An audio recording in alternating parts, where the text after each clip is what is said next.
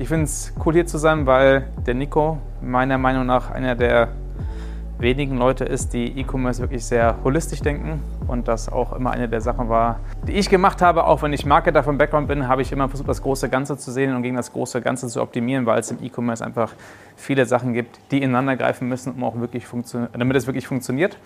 Und ich habe mich da irgendwann vor zwei, zweieinhalb Jahren mal hingesetzt und überlegt, okay, was sind eigentlich ähm, die Kerntreiber und die Kernpunkte, die zusammengreifen müssen, ähm, damit man wirklich wachsen kann und habe das mal versucht, weil ich irgendwie auch sehr ja, analytisch unterwegs bin, das in so eine Formel zu verpacken, die mathematisch zwar nicht ganz korrekt ist, aber ähm, so von den Grundprinzipien her, glaube ich, ganz gut vermittelt, ähm, worum es geht. Und die habe ich euch heute mitgebracht und dazu noch mit ein paar anderen Themen verheiratet, wie auch ein paar Frameworks und Mental Models, ein paar ähm, ja, einfach wirklich Analysen, die man fahren kann und sollte, ein paar Benchmarks aus verschiedenen Daten. Also im Endeffekt ist es so eine Frankenstein-Präsentation geworden aus verschiedensten Punkten. Aber ich hoffe dennoch vielleicht äh, ganz spannend dabei. Vielleicht nicht so emotional wie das, was Nico gerade eben erzählt hat, sondern eine Stufe trockener. Ähm, aber ich hoffe ähm, dennoch ganz spannend für euch. Genau, ich muss hier, ich habe eine Maus hier noch anschließen lassen, weil ich ein bisschen mehr klicken muss. Kurz zu mir, ich bin der Max. Ich mache jetzt die letzten 13 Jahre viel E-Commerce, habe angefangen ähm, für Rocket Internet das Zalando-Modell in Südafrika mit aufzubauen, war vier Jahre lang in Kapstadt. Ähm, ist zwar deutlich kleiner als Zalando in Deutschland, aber trotzdem der zweitgrößte Online-Player dort. Durfte dann dort schon sehr früh in jungen Jahren sehr viel lernen. Habe dann ein paar andere Sachen gemacht und dann, bevor ich meine eigene Firma klar gestartet habe, war ich noch CMO bei YFood.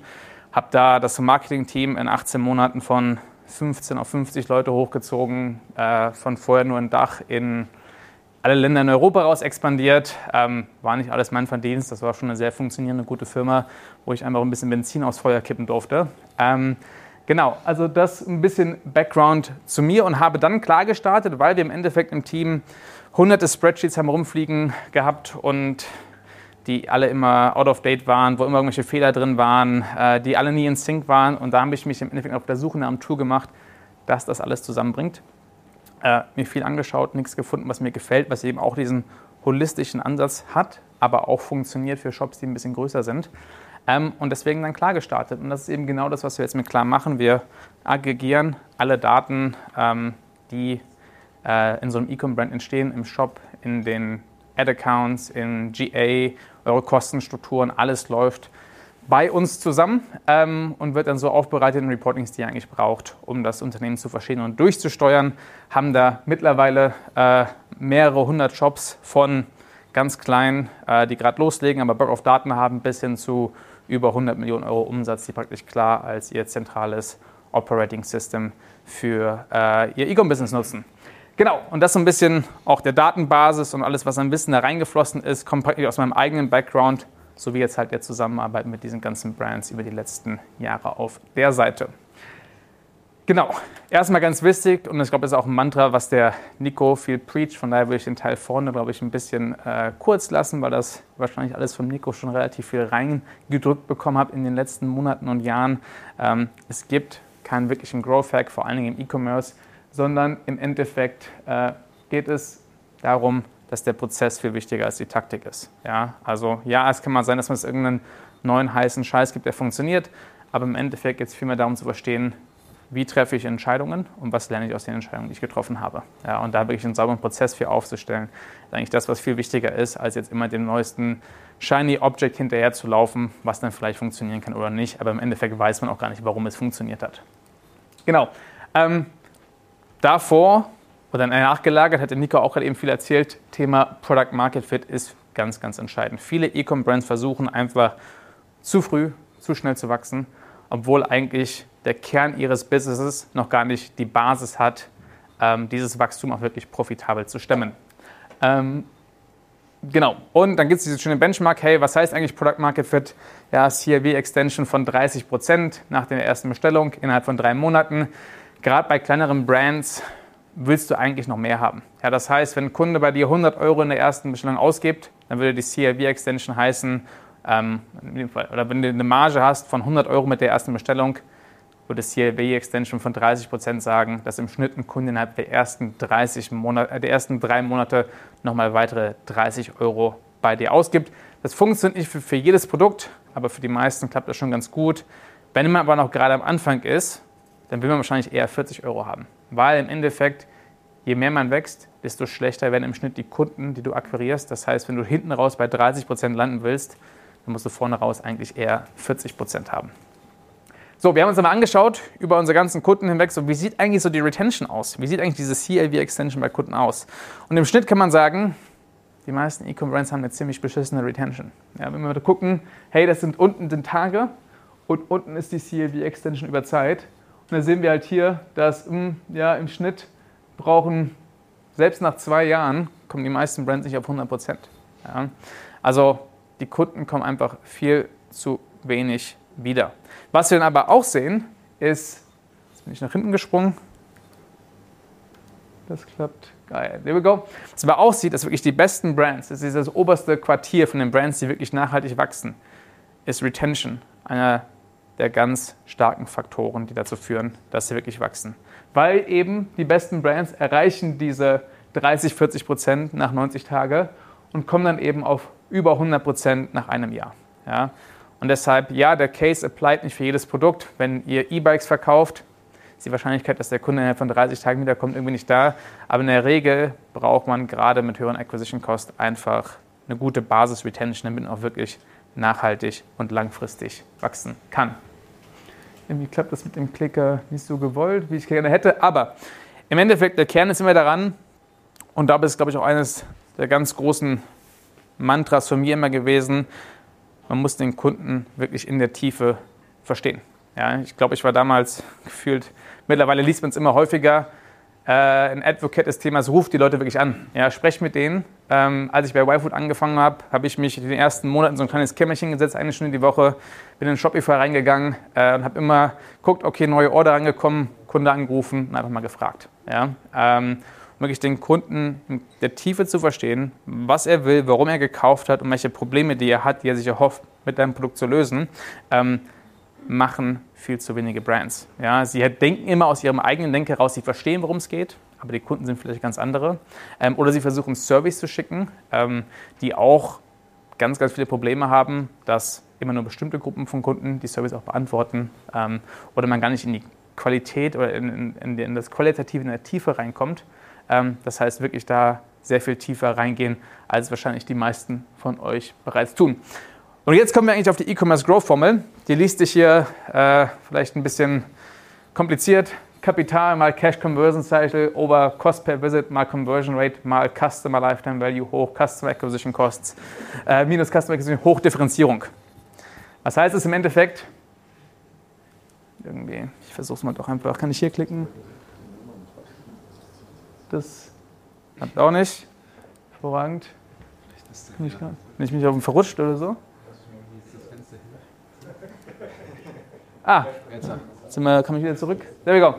Im Endeffekt heißt das, hey, wie viele Kunden kann ich akquirieren und was ist mein Profit pro Kunde? Ja, ganz einfach Hochdifferenzierung. Okay. Ähm, aber die Komponenten, die dahinter stehen, sind wirklich die Faktoren, die da reinfließen und das Ganze bestimmen. Aber das ist das, was es im Endeffekt bedeutet. Ganz wichtiger erster Faktor ist das Hochdifferenzierung. Also erstmal, warum hoch ja, und nicht irgendwie mal? Weil Differenzierung sehr exponentiell funktioniert. Das heißt, ich weiß nicht, wie gut ihr alle Mathe seid, ja, aber wenn ich etwas hoch 1,1 mache und dann dieses hoch 1,1 um 10% steigere auf hoch 1,2, dann ist die Funktion nicht 10% mehr, sondern es geht exponentiell hoch. Das heißt, je stärker du differenziert bist, ist das die Kurve, die einfach super stark anzeigt. Das macht das Ganze einfach sehr viel leichter. Ja? Ist eigentlich die Unterscheidung ist wie, hey, Speedboat versus so ein Abschlepperboot. Ja? Muss ich das ganze Karren irgendwie die ganze Zeit nach vorne schippen und nach vorne drücken? Oder ist das Ding, ich schub's einmal an und das Ding geht ab? Ja, und das ist eigentlich der Unterschied, die Differenzierung ausmacht. Und Brand ist einfach sehr einseitig. Die ganze erste Ära von E-Com-Brands sind alle hier sind wir so ein paar äh, Golden Boys der ersten D2C-Phase, sind eigentlich alle mit der gleichen Brand-Positioning gestartet. Ja, ist irgendwie exklusiv, ja, aber irgendwie trotzdem bezahlbar für die meisten Leute. hat irgendwie eine Instagram-Ästhetik, sieht irgendwie cool auf Insta aus und am Ende kam dann noch irgendwie, okay, wir retten auch den Planeten dazu. Ja? So, ähm, das war differenziert vor zehn Jahren. Wenn das heute das Playbook ist, mit dem ihr arbeiten wollt, dann müsst ihr nochmal eine Zeitmaschine finden und irgendwie nach zehn Jahren nach hinten fliegen, dann äh, wäre das cool. Heute reicht das nicht mehr. Im Endeffekt fällt für mich Differenzierung in vier verschiedene Kategorien. Die Brand Narrative, die Customer Experience, Owned Audience und Intellectual Property. Wenn wir das mal durchgehen, ähm, hier sind vier Beispiele dafür. Brand Narrative ist wahrscheinlich das, was am ehesten Richtung Brand geht, ähm, aber nicht zwangsläufig das gleiche ist. Hier Liquid Death Mountain Water. Im Endeffekt verkaufen die Jungs Wasser in der Dose. Ja? Es ist richtig fucking crazy. Aber die machen jetzt, ich glaube, 400 Millionen Sales, meine ich gehört zu haben. Ja? Weil es einfach super anders ist. So eine Heavy Death Metal Kommunikation, äh, versteigern Skateboards, wo das Blut von Tony Hawk drin ist. Ja? Ähm, finden wahrscheinlich 90 Prozent der Leute richtig komisch und scheiße und fragen sich, wie kann das Ding funktionieren? Die 10 Prozent, die es feiern, feiern es richtig hart und zahlen da irgendwie 4 Dollar für so eine Dose Wasser. Ja? Crazy. So, nächstes Thema, äh, Kunde auch von uns, The Female Company, die das ganze Thema Female Empowerment sowohl auch in der Brand Narrative, aber auch in der ganzheitlichen Customer Experience durchgehen, äh, durchdenken. Ähm, mein Lieblingsbeispiel war immer, äh, das haben sie leider nicht mehr, das habe ich auch schon ein paar Mal gesagt, dass ich das super fand. Die hatten so einen Call-to-Action-Button, äh, wenn du darüber gegangen bist mit der Maus, ist da so Blut untergelaufen. Ja? Ähm, also, auch wenn man die ganze Customer Experience durchgeht, auch alle Sachen, die sie machen, wir haben die ganze Customer Experience, das ganze Erlebnis bei denen zu kaufen, ist einfach eine Erfahrung. Ja? Nächstes Thema, Owned Audiences. Ähm, absoluter Cheatcode. Kann sein, muss nicht sein. Ja, wenn man vor allen Dingen noch starke Partner hat. Skims, hier Beispiel von Kim Kardashian, die machen Milliarden Umsätze, also haben eine Milliardenbewertung und ich glaube, geben fast kaum Marketing aus, weil es einfach alles über die Brand ähm, von ihr läuft. Haben eine andere Brand bei uns, die auch ähm, über einen oder mit einer Persönlichkeit, einem Creator gestartet ist. Die machen knapp 10 Millionen Euro Umsatz, haben, ich habe das Original gestern nochmal nachgeschaut, 250k Marketing-Spend im Jahr. Ja. Das schmeckt. Ja, das ist richtig nice. Ähm, funktioniert nicht mit jeder Person, aber wenn man einen ganz starken Fit hat, die Person invested ist, äh, kann das auch ein absoluter Cheatcode sein. Das allerbeste, Intellectual Property. Ja. Gibt es kaum Beispiele für. Ähm, das ist eines der größten aus Deutschland ist AirUp. Ähm, die haben einfach einen Haufen Patente auf das Ding drauf. Normalerweise wäre das Ding schon x-fach kopiert geworden, aber weil die einfach Patent auf das Ganze haben, ist es halt einfach sehr defendable und deswegen auch eine sehr starke Differenzierung von anderen Sachen, die es am Markt gibt. So, dann gehen wir weiter. Customer Lifetime Value minus Customer Acquisition Cost. Auch das Thema ähm, werdet ihr wahrscheinlich schon zur Tiefe äh, vom Nico äh, reingedrückt bekommen haben. Im Endeffekt gibt es, glaube ich, ein paar Sachen, die hier ganz entscheidend sind. Ähm, und zwar Customer Lifetime Value bitte immer auf Margenebene und nicht auf Umsatzebene. Die allermeisten Tools geben sie jetzt auf Umsatz aus und nicht auf Marge. Du hast immer Produktkosten, du hast immer Logistikkosten, du hast immer Transaktionskosten. Wenn du das als Lifetime Value berechnest, dann mach am besten gleich direkt den Laden zu. Ja? Ähm, und was auch wichtig ist, und das ist dann auch wieder eine Verbindung mit der Finanzseite, ist, dass eine bessere CLV-to-CAC-Ratio nicht immer zwangsläufig besser ist. Ja? Wie bei vielem im Leben ist es so, der Zeithorizont, auf dem du optimierst, ändert fast jede Entscheidung. Ja?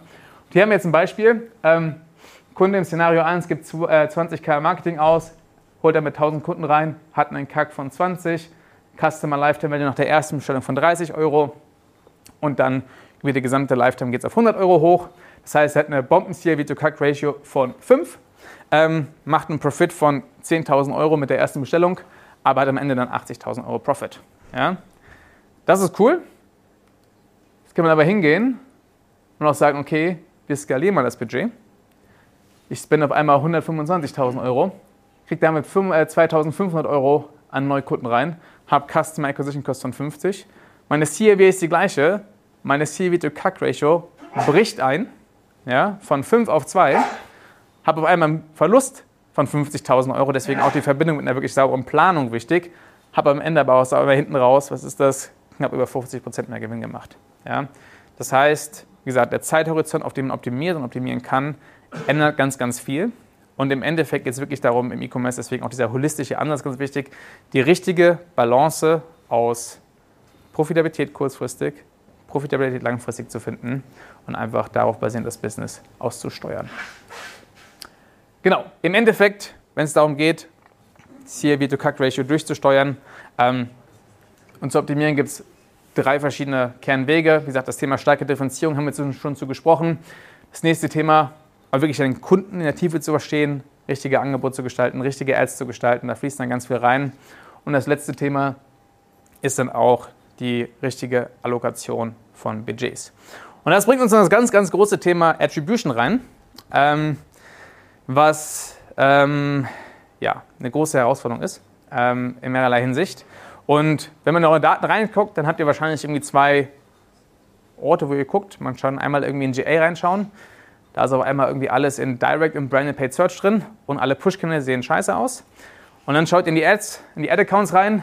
Da sieht auf einmal alles Bombe aus. Aber in Summe habt ihr mehr Conversions erschienen, als wirklich tatsächlich stattgefunden haben. Ja? Und dann ist natürlich so, okay, cool, was mache ich damit jetzt? Puh, keine Ahnung. Ähm, ja, machen wir einfach mal so weiter wie bisher. Dann manchmal ein bisschen hier was, ein bisschen da was, aber keine Ahnung, ich weiß eigentlich nicht, wo ich wirklich stehe. Und ich war anfangs, ähm, als ich klar gestartet habe, habe ich gesagt, so nein, wir machen keine Attribution, weil ich gesagt habe, aus meiner eigenen Erfahrung, ich habe es auch nie gebraucht. Habe dann aber relativ schnell gemerkt, okay, du hast es nicht gebraucht, weil du in einer Luxussituation Y-Food warst wo einfach alles funktioniert hat. Ja? Wo du einfach zwei Bombenkanäle hast, die du hochskalieren konntest. Und die Realität von vielen Brands sieht einfach nicht so aus. Das heißt, wir haben uns ähm, über die letzten 18 Monate oder fast jetzt zwei Jahre ziemlich tief mit dem Thema auseinandergesetzt und haben jetzt auch dafür eine Lösung gebaut. Machen das aber, ich glaube, auch anders wieder als viele andere Lösungen. Weil erstmal, ja, gutes Tracking ist cool, ähm, aber es geht eigentlich viel mehr um die Modelle dahinter. Ja, weil im Endeffekt diese meisten Tools haben auch noch statische Modelle. Last Click, First Click, U-Shape. Ja, das sind alles statische Modelle. Im Endeffekt ist die Realität ja nicht statisch. Ja, wenn jemand ein Fußballtor schießt, kriegt die letzte Person, die den Ball reingeschoben hat, den, den ganzen Wert, kriegt die erste Person, die den ersten Pass getreten hat, den ganzen Wert. Das macht alles keinen Sinn. Ja, das sind alles dynamische Modelle. Das ist alles dynamisch und anders von Tor zu Tor oder von Conversion zu Conversion. Das heißt, was wir erstmal angefangen haben, ist, ähm, mit einem Data-Driven Modell. Das heißt, wir haben eine User Journey hier an der Seite, TikTok zu Facebook, zu Influencer, zu Branded Pay, zu E-Mail. Dann kriegt der Anfang und der Ende erstmal ein bisschen mehr Wert. Das ist eine Basis, mit der wir starten. Dann gehen wir aber weiter und schauen uns an, wie viel Zeit hat der Nutzer eigentlich jeweils auf der Seite verbracht. Ja? Ein Bounce-Visit, wo jemand eine Sekunde auf der Seite war, ist nicht so viel wert wie ein Visit, wo jemand 10 Minuten auf der Seite war. Das heißt, Touchpoints mit mehr Engagement werden hochgeboostet, Touchpoints mit weniger Engagement werden rausgenommen. Nächste Sache, die wir machen, ist, wir schauen uns die Kanäle selbst an. Ja? Sowas wie Branded Paid Search oder Direct erstellt keinen eigenen Demand. Das heißt, diese Kanäle werden runtergezogen. Dann schauen wir uns an Own Channels wie E-Mail. Wenn ich auf eine E-Mail klicke, nachdem ich drei Minuten vorher auf der Seite war, hat die E-Mail komplett getrieben. Der Kunde hat sich wahrscheinlich nur kurz angemeldet, um eine Newsletter-Subscription zu bekommen für 10% Discount. Wenn ich auf eine E-Mail klicke, nachdem ich drei Monate lang nicht mehr auf der Seite war, ist die E-Mail deutlich mehr wert. Ja? Das heißt, darauf basieren dann kanalspezifische Adjustments. Dann gehen wir weiter und schauen uns äh, Discount Codes und Post-Purchase Survey an. Das heißt, wenn der Kunde einen Discount-Code genutzt hat und der Discount-Code ist dann klar mit einem Kanal verbunden, dann wird dieser Kanal hochgewertet. Ja.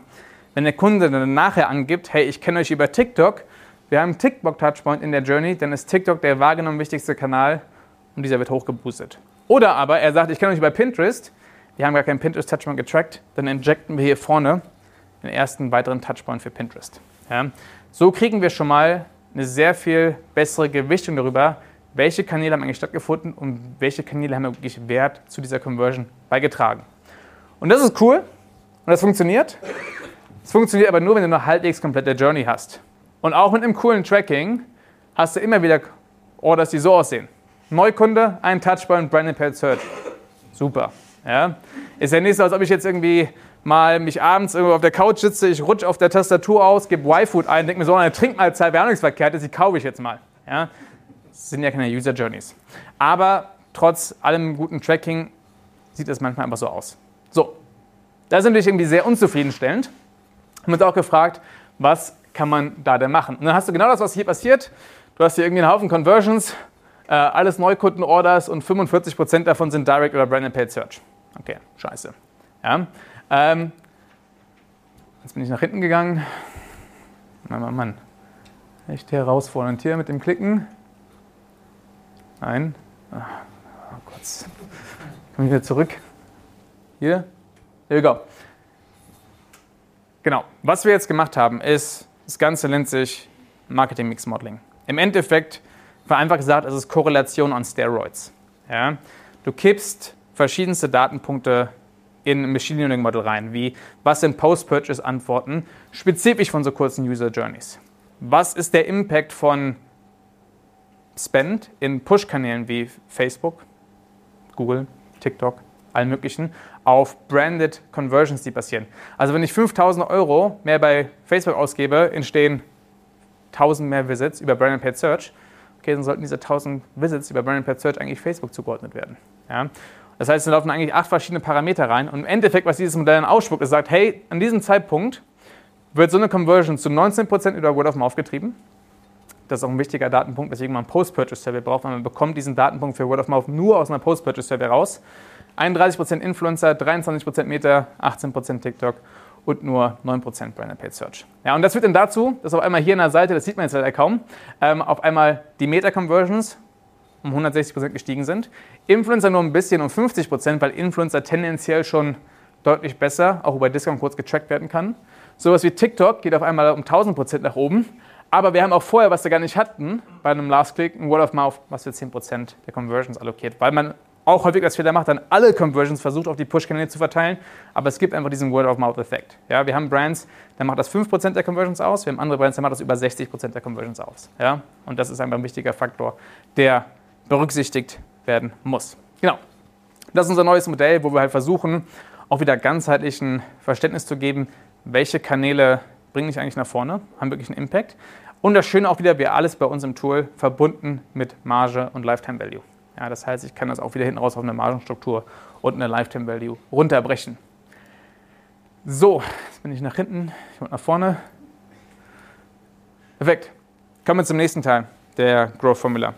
Cost per Visit times Conversion Rate. Im Endeffekt heißt das, für wie viel Geld kriegst du Leute auf die Seite und wie viel konvertierst du davon. Da fallen tausende von Faktoren rein. Ja? Ähm, und das ist meistens auch der Bereich, wo die ganzen Hacks rauskommen, weil es einfach so viele Variablen sind. Ähm, und man kann sich in dem Thema relativ schnell verlieren. Im Endeffekt, glaube ich, sind zwei Sachen, die wirklich essentiell sind. Das eine ist das Creative ja, und das andere ist das Angebot. Okay.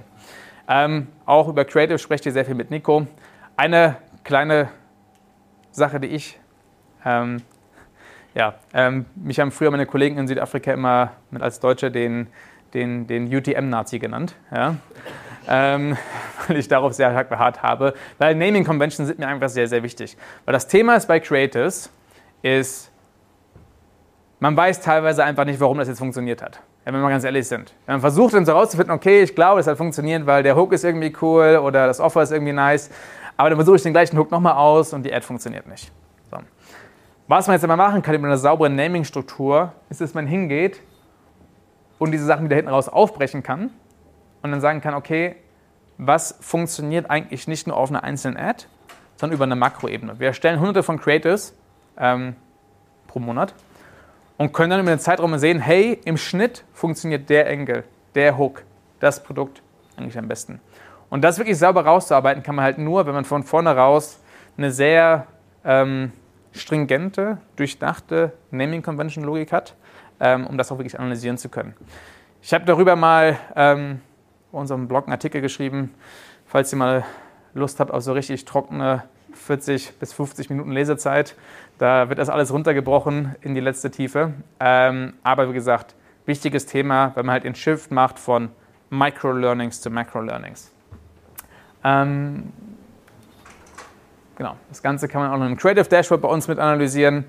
Ähm, nächstes Thema, das Angebot. Nico hat erzählt, er will Angebote bauen, er will Produkte bauen. Super wichtiges Thema. Was, glaube ich, wichtig ist, Angebot ist nicht immer nur Produkt. Es ist das Produkt, es ist die Menge des Produktes, es ist der Preis des Produktes, es ist die Positionierung des Produktes, die Vertriebskanäle, auf denen das Produkt verkauft wird und es ist das Verkaufserlebnis bei dem Produkt. Alles, klar, das Produkt ist wahrscheinlich das Erste, das Wichtigste, ja, ähm, aber alles kann einen signifikanten Impact haben. Und im Endeffekt musst du eine Kombination aus diesen sechs Punkten finden, die im Endeffekt eine CLV-to-CAC-Ratio hinten rausbringt, ähm, die funktioniert. Und ich habe jetzt mal ein paar Beispiele mitgebracht, wie man so verschiedene Angebote durchgestalten kann, wie man diese Variablen eigentlich da funktionieren. Habe ich schon gesagt. Genau, Case hier von uns bei YFood. Ähm, Taster Pack Zusammenstellung. Die allermeisten Kunden haben Taster Pack gekauft, ähm, was auch sehr viel Sinn macht, weil was ist die Aufgabe von so einem Taster Pack oder jedem Food-Produkt? Du musst einen Geschmack finden, den du richtig geil findest. Ja? Das ist die Aufgabe von diesem Taster Pack. Ähm, dann die Fragestellung, okay, wie machen wir das? Das heißt, wir haben uns verschiedene Sachen angeschaut. Wir haben uns erstmal angeschaut, was ist die Repurchase Rate für die verschiedenen Produkte. Also abhängig davon, welchen Geschmack ein Kunde gekauft hat, wie hoch ist die Wahrscheinlichkeit, dass er eigentlich wieder kauft. Relativ ähnlich, aber nicht zwangsläufig gleich. Was ist die Lifetime Value der Kunden, abhängig davon, welchen Geschmack sie gekauft haben. Und der letzte Faktor sind die Produktkaufzusammenhänge. Was kaufen Kunden eigentlich miteinander, voreinander und nacheinander? Und was da dann ganz spannend ist, ist, wie gesagt, nochmal Framing. Hey, es geht darum, dass jede Person oder möglichst viele Personen einen Geschmack finden, die sie lieben. Das heißt, du solltest meistens nicht deine fünf besten Topseller zusammenpacken. Warum? Weil die häufig auch ein ähnliches Geschmacksprofil haben. Ja, es ist ja alles sehr vanilla, schmeckt irgendwie allem jedem so halbwegs. Das heißt, wir haben gesagt, okay, nehmen die Top 3, aber wir hatten dann noch auf Platz 7 und 8 oder sowas in der Richtung noch zwei andere, die auch ziemlich gut waren, die aber kaum Wiederkauf-Overlap hatten mit den anderen Produkten, weil wir darüber nochmal ganz andere Geschmacksprofile erreicht haben. Ja? Weil, wie gesagt, Aufgabe ist, jeder Kunde soll einen Geschmack finden, den er liebt, dann kauft er wieder. Und dadurch, dass wir einfach nicht die besten fünf genommen haben, sondern noch den sechs und den acht besten, haben wir die Geschmacksprofile von mehr Leuten erreicht und damit die Wiederkaufquote insgesamt um 12% gesteigert.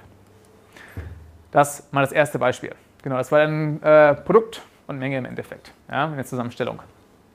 Nächstes Szenario, ähnlich wie das Szenario, was wir gerade eben hatten, ähm, Beispiel von Holy Energy, ähm, auch ein extrem schnell wachsender äh, Case von uns. Hier geht es eher um Produkt und Preis.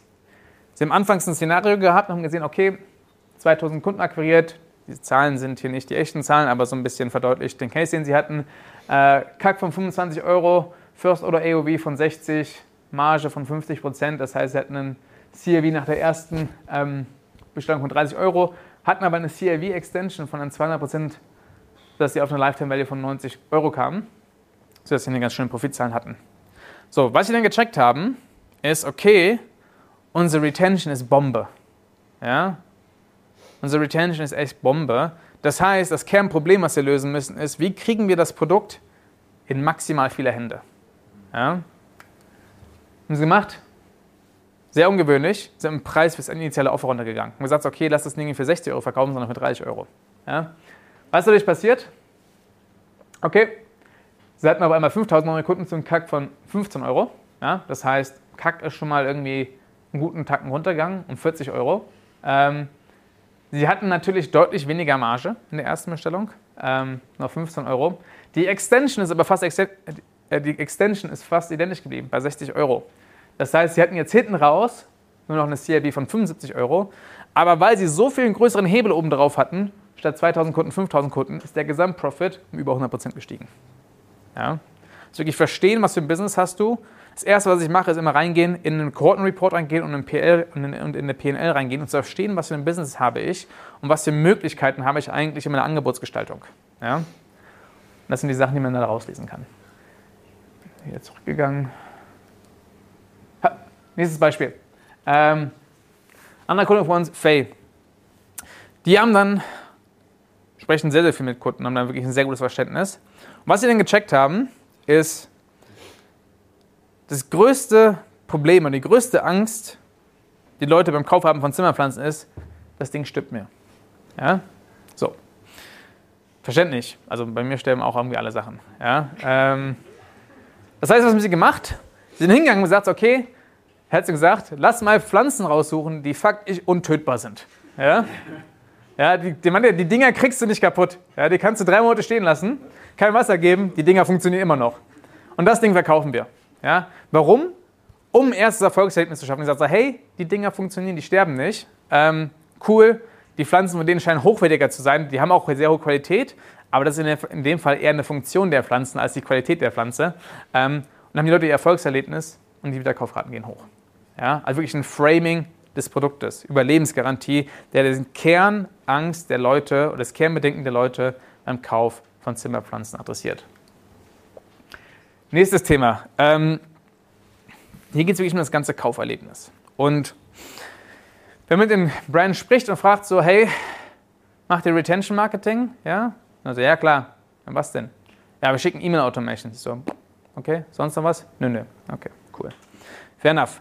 Ähm, so, eure E-Mails, eure Automations haben dann eine schöne Open Rate von 50, 60 Prozent vielleicht, ja, die First-Time-Automations. Ähm, ich weiß nicht, wie ihr es macht. Bei mir ist es so, ich öffne eine E-Mail, um sie auszuwählen und zu archivieren. Ja? Das heißt, eure tatsächlichen Open Range sind wahrscheinlich schon mal erstmal, sind wir mal großzügig und sagen die Hälfte von dem, was da wirklich steht, weil das andere sind solche Fake Opens. Das nächste ist dann, okay, selbst wenn ihr die E-Mail öffnet, konsumiert ihr das wirklich alle. Ja, guckt euch wirklich die ganzen Informationen, die da an oder scrollt immer kurz drüber und guckt, was da steht und bleibt da wirklich hängen.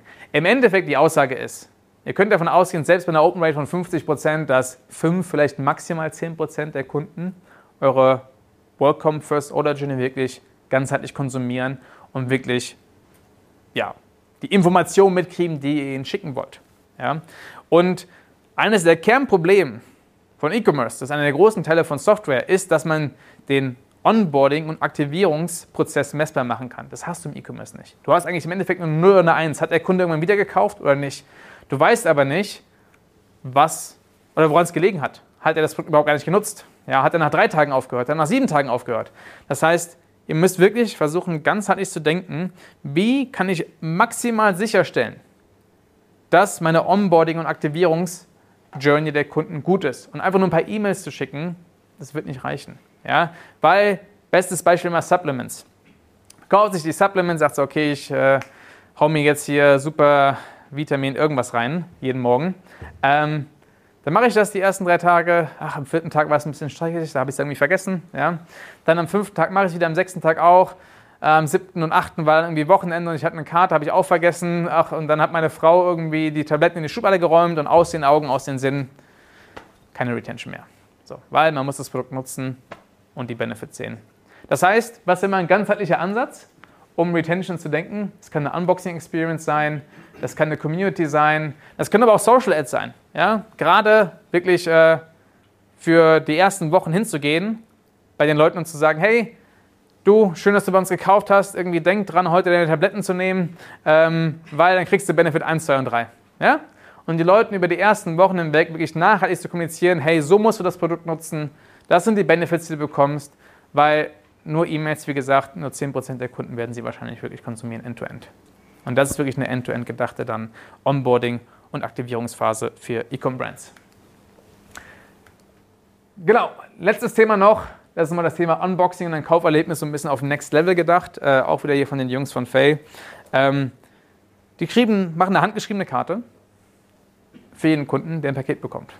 Ja, das ist schon mal ziemlich cool. Das haben wir in Südafrika auch gemacht. Wir hatten da mehrere 10.000 Bestellungen im Monat. Das heißt, alle 400, 500 Leute aus dem Team mussten sich irgendwie zwei Stunden im Monat zusammensetzen und einmal kurz Karten schreiben. Ähm, die machen das im Lager, per Hand dann jedes Mal.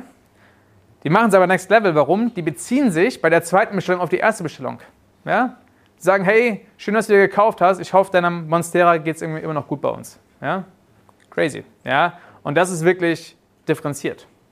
Muss nicht jeder so machen, aber mal als Gedankenanstoß von Sachen, die man denken kann. Und es gibt einfach echt viele Leute, die das Thema spezifisch bei denen ausgreifen und sagen so, hey, das ist eine Marke, die ich cool finde, die wirklich auch noch, ähm, ja, they, they seem to care. Jetzt komme ich wieder zurück, wieder vor. Ah, letzter Teil auch schon. Ähm, dann darüber spreche ich auch deutlich weniger. Capital, Cash Conversion Cycle. Im Endeffekt, um Kunden zu akquirieren, muss natürlich irgendwie Geld haben, muss ein bisschen Geld investieren. Und es ist ganz entscheidend, äh, wie wie verfügbar dieses Geld ist.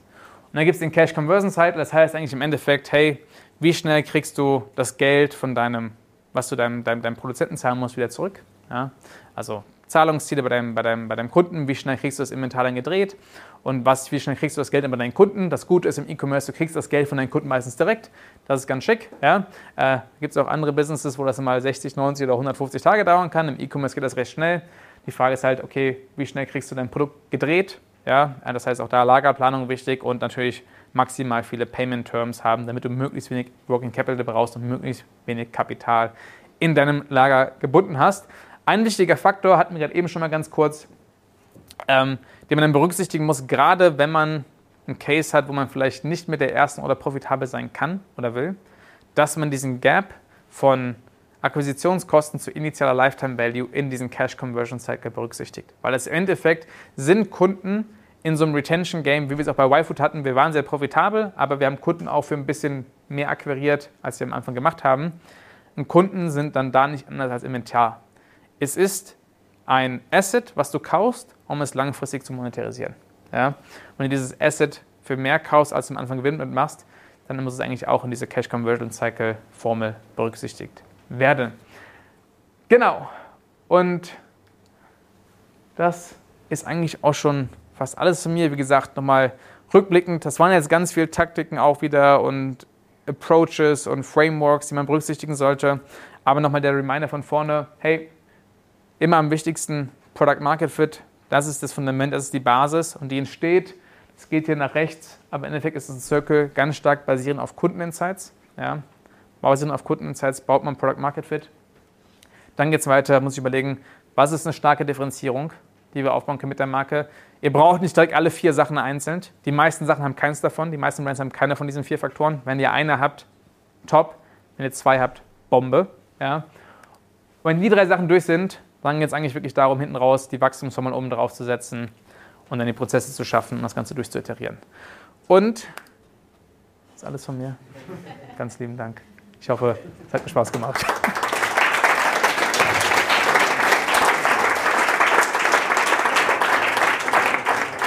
Oh, ich war schnell, hä? Sehr cool. Ich habe es sehr gefeiert. Ähm, vielen lieben Dank, Max. Ich glaube, das war nochmal eine ganz gute Ergänzung zu dem, was ich gerade angestoßen habe schon. Dementsprechend, ja. Wie ist denn so die General Mood? Wollt ihr alle schon Mittagessen? Wie ist der Hunger? Durst?